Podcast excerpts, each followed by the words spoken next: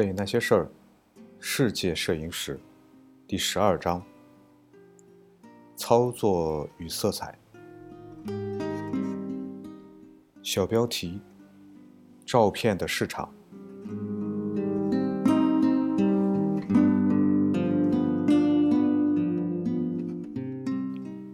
转变的结果之一就是，人们将照片作为艺术品对待，并进行买卖、收藏和展示的兴趣越来越大。无论是原始的银版或白金版照片，还是数字化的产物，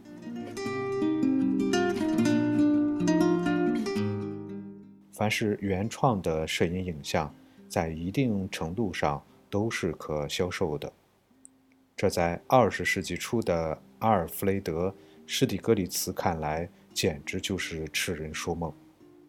他当时所追求的，就是要将摄影这一媒介提升到艺术的高度。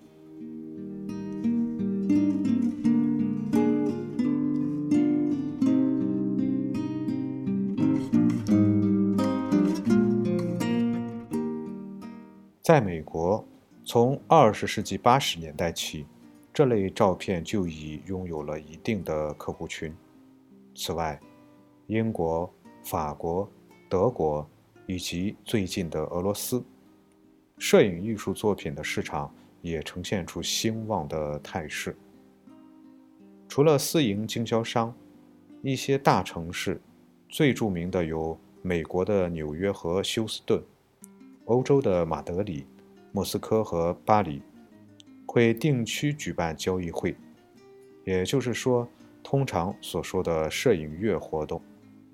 让大量的观众得以见到丰富的作品。美国和欧洲的拍卖行目睹了人们对这一媒介惊人的兴趣的增长，随之而来的是对私人影像藏品的价格抬升。最近。出现在互联网上的摄影数字画廊也体现了这一趋势。有些网站颇具教育性，如 Pixpress、ZooZero，他们致力于向观众推荐一些在传统画廊中不易崭露头角的摄影师的作品。ZooZero 网站会邀请摄影师为虚拟画廊提供展品。经销商也拥有一些网站，当然，还有像 eBay 这样的销售各类物品的网站也会出售照片。当然，数字化革命改变了由光线产生影像的制作方式，而它最为重要的作用，或许是改变了这类作品的传播途径。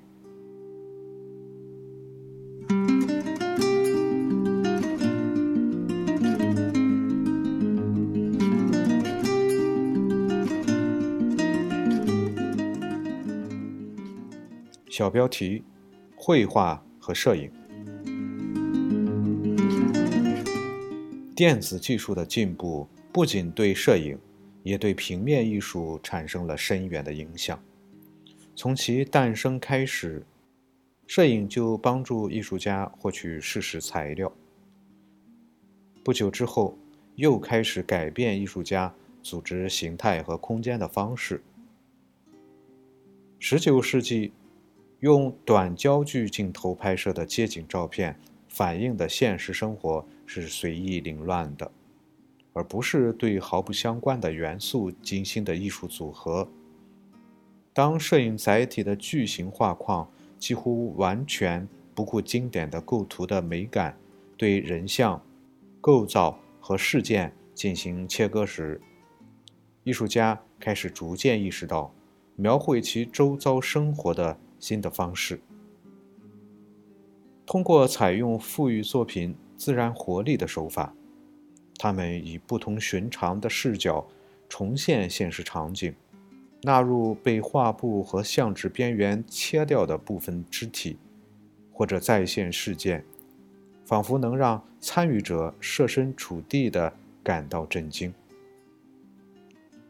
具有讽刺意味的是。对人物及物体的表现越是缺乏立体感，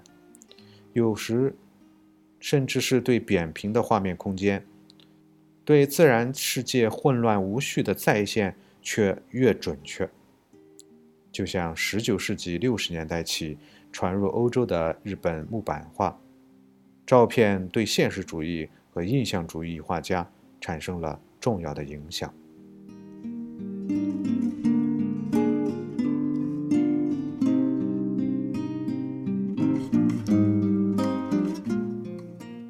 二十世纪上半叶，绘画和摄影的友好关系得到了延续，即使尚未被完全认可。事实上，在某些方面变得越来越亲密。虽然有些艺术家固执地否认摄影的美学潜质，但一部分美国画家，如画风严谨的查尔斯·希勒和以色调为主导的。爱德华·斯泰肯已经开始平等对待绘画和摄影这两种方式进行创作。有意思的是，最终前者将绘画，而后者将摄影分别提升到了相当的地位。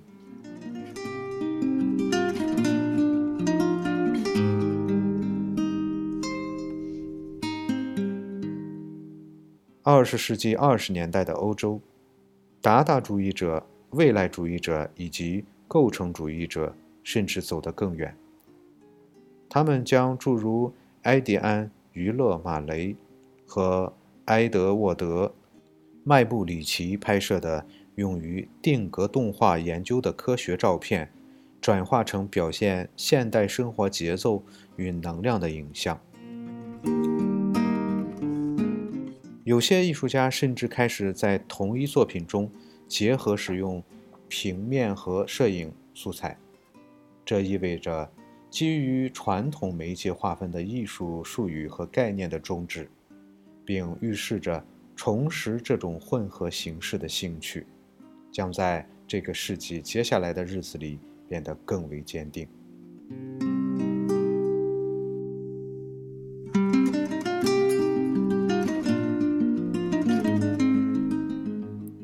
二十世纪中期，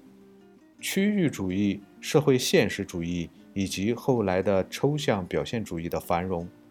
为摄影和绘画赋予了更多独特的个性。然而，在该世纪六十年代，二者的相互交叉及滋养又得以恢复。作为大众文化最为普遍的象征。照片被那些意图否定抽象表现主义精英气质的人所接纳，于是，在波普艺术中占据了一席。是举几例：拉里·里弗斯与山间摄影家和画家的罗伯特·劳申贝格，他们的作品利用了丝网印刷技术，并植入快照、新闻图片以及一些垃圾素材。来表现当代城市生活的粗糙肌理。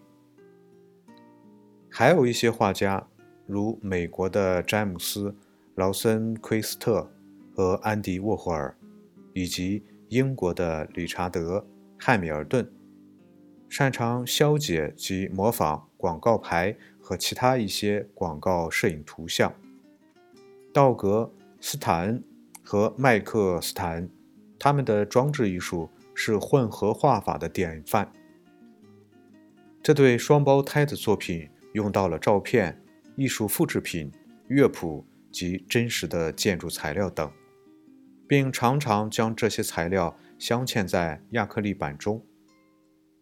他们最近的作品主要是探讨的光线如何被吸收和反射，但仍然在利用各种物体来表现其主张。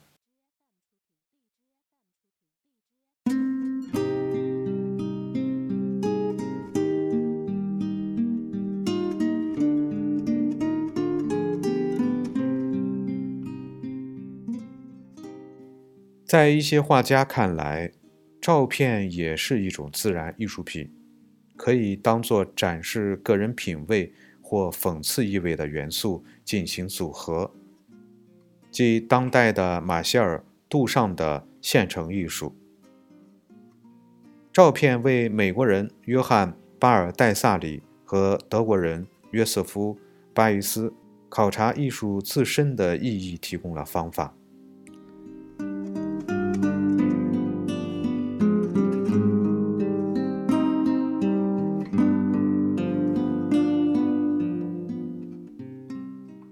巴尔代萨里作品中物体与事件的结合，时而平庸，时而又异乎寻常，说明他并没有把照片作为审美或描述性的客体，而是将它作为过程选择的产物进行艺术探索。企图回避再现单一视角和单一时刻这类传统手法的艺术家。也转向了摄影。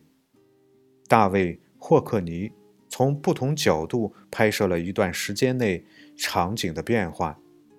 并将这些小小的长方形彩色照片组合到一幅大的作品中，以此颠覆传统绘画瞬间凝固的特点。在自画像合成九部分这幅作品中。彩色照片以一种分裂的形式拼凑在一起，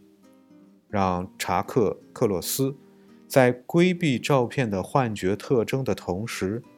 又充分展示其捕捉面部细节的能力。这些艺术家们没有让照片停留在表现现实的层面，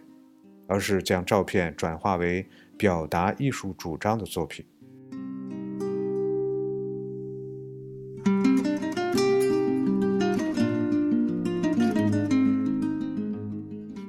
二十世纪六十年代末，几乎与波普艺术同时，美国绘画领域出现了超现实主义，常又被称作照相写实主义。这是一种非常独特的艺术风格。作为一种对精确主义的重温，这种风格也从具有鲜明广告特征的消费品和搭建环境中获取了充沛的灵感。照相写实主义画家，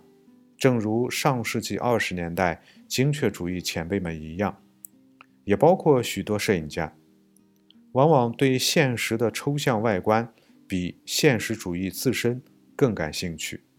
认为对现实形式上的组合远比大多数抽象绘画令人兴奋。对现实世界精细再现的追求，特别是对现实中。机械制造的部分，促使这一代画家求助于相机，将三维空间转化为平面。的确，许多画家都利用了投影技术作为展示插图的方法，这项技术早已相当成熟。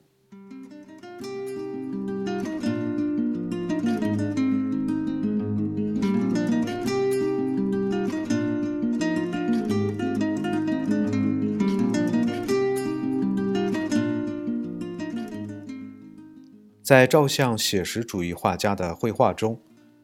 照片不仅是一种预备性的或追求逼真度的手段，照片帮助画家将主体客观化，从理论上绕开主动选择和主观情感，以客观的手法替代艺术家的双手。这些绘画作品仿效照片的视觉外观。以照片所独具的镜头感和视角来表现空间，有时是从一大堆的照片中进行合成，如同理查德·埃斯蒂斯的作品。这类绘画转述了彩色照片的表面光泽感和色彩特性。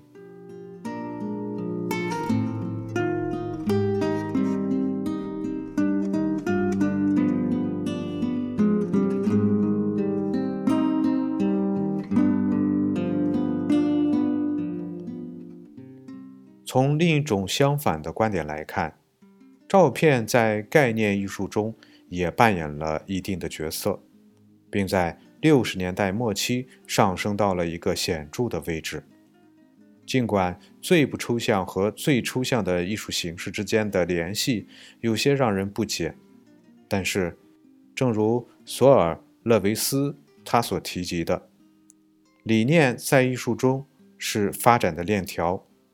或许最终能找到某种形式，而照片已成为形式之一。勒维特的球形系列作品，标志着艺术家试图在形式上揭示光线的作用，而不是带着审美的、个人的或社会的目的去创作。照片还在那些只在被创造出后再毁掉的作品中扮演了某种角色，如伊夫·克莱因，他的人体艺术；罗伯特·史密森的地景艺术，以及克里斯托的包装艺术。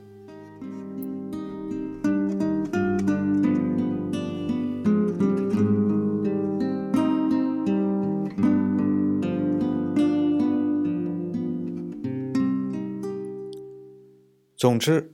如果没有平面艺术的发展，将很难想象当代的摄影；而如果没有摄影这个密友，则更难设想当代艺术。当今，许多摄影家是在艺术院校当学生时开启摄影生涯的，其中不乏仍在进行绘画和摄影创作的人。商业画廊意识到了这样一种关联。因此往往将摄影绘画及混合画法的作品等同视之。我们这期节目就到这里下期节目再见。